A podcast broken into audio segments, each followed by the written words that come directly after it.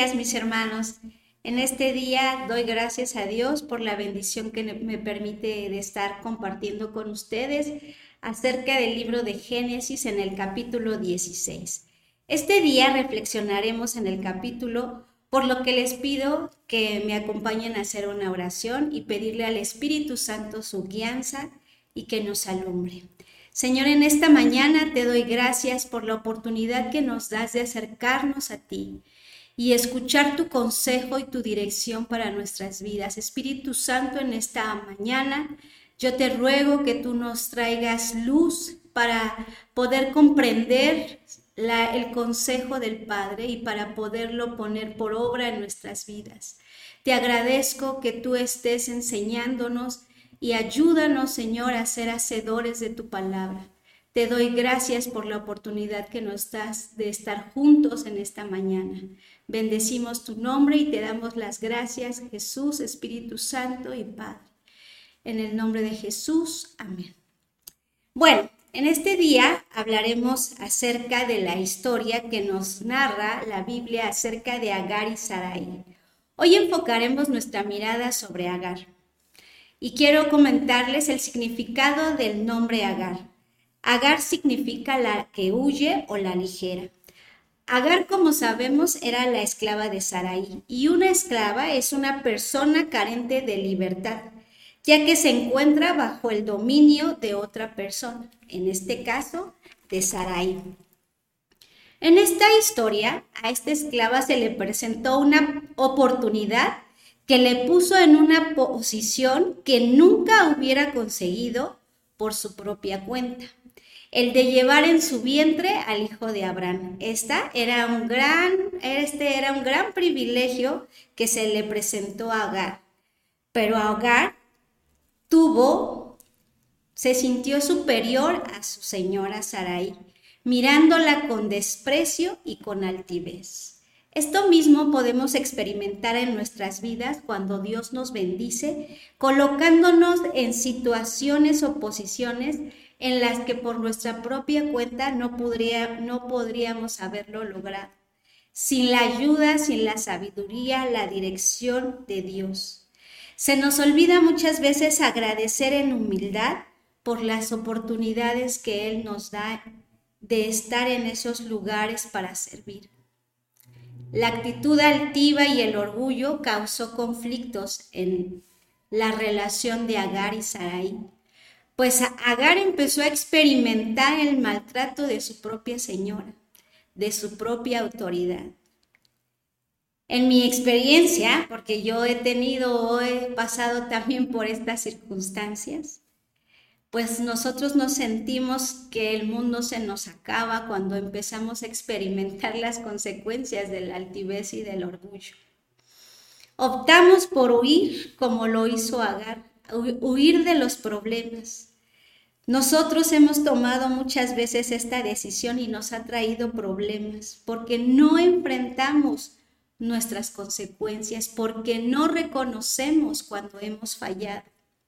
Nos enfocamos en lo que otros nos hacen y en nuestro propio dolor, pero no nos ponemos a pensar o a, tener un alto para mirar qué provocó esa situación. Dios nos ve y nos conoce, conoce qué hay dentro de nuestro corazón. Nada escapa de sus ojos. Es por eso que Él permite que seamos probados para que nosotros nos demos cuenta de nuestros propios errores. Debemos de entregar y confesar nuestros pecados para que Dios nos ayude a salir victoriosos. Cuando, cuando somos hijos de Dios y no, le, no logramos reconocer nuestro pecado y huimos de las consecuencias, Dios nos va a salir al encuentro para confrontarnos porque Él desea restaurar nuestras vidas y bendecirnos. Dios salió al encuentro de Agar y la confrontó con dos grandes preguntas. La pregunta primera era ¿de dónde venía? Y la segunda pregunta es ¿a dónde vas? Agar sabe contestar la primera pregunta y la primera pregunta se responde de huir de los problemas.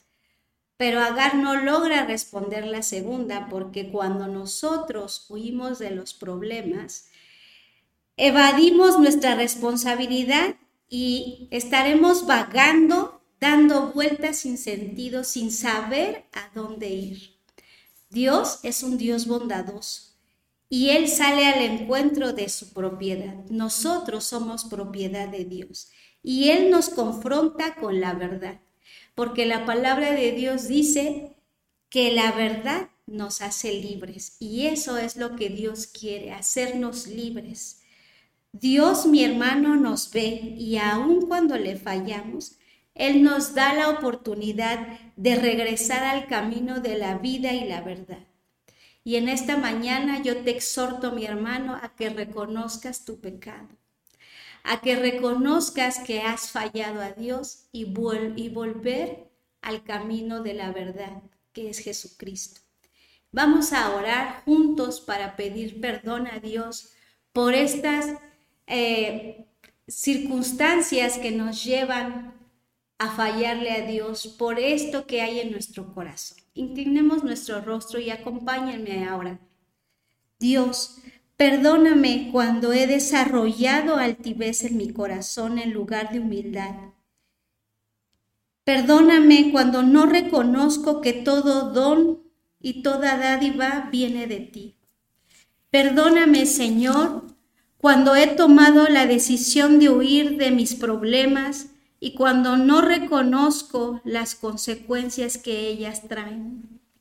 Hoy reconozco tu bondad en medio de mi desierto. Tú me ayudas para tomar decisiones y regresar a ti y despojarme de mi pecado. Ahora, Señor, me despojo del orgullo y de la altivez que he guardado en mi corazón, que me ha traído dificultades y que me ha enfrentado a mi propio pecado. Perdóname, Señor, y hazme libre. Reconozco mi pecado, Señor, lo confieso porque tu palabra dice que si confesamos nuestros pecados, tú eres fiel y justo para perdonarnos y limpiarnos de toda maldad. Y aún en tu bondad, Señor, tú añades a nuestra vida bendición.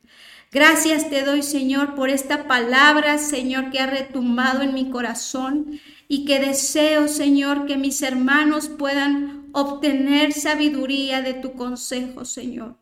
Gracias te doy por la oportunidad que nos das de presentarnos delante de ti y hacernos libres. Gracias por salirnos al encuentro.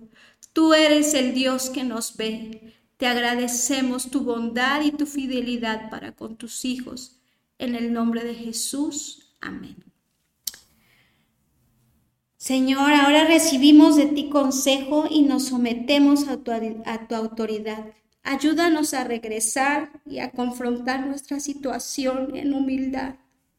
Confiamos en ti como amigo, como padre, y tú nos darás la bendición para continuar adelante.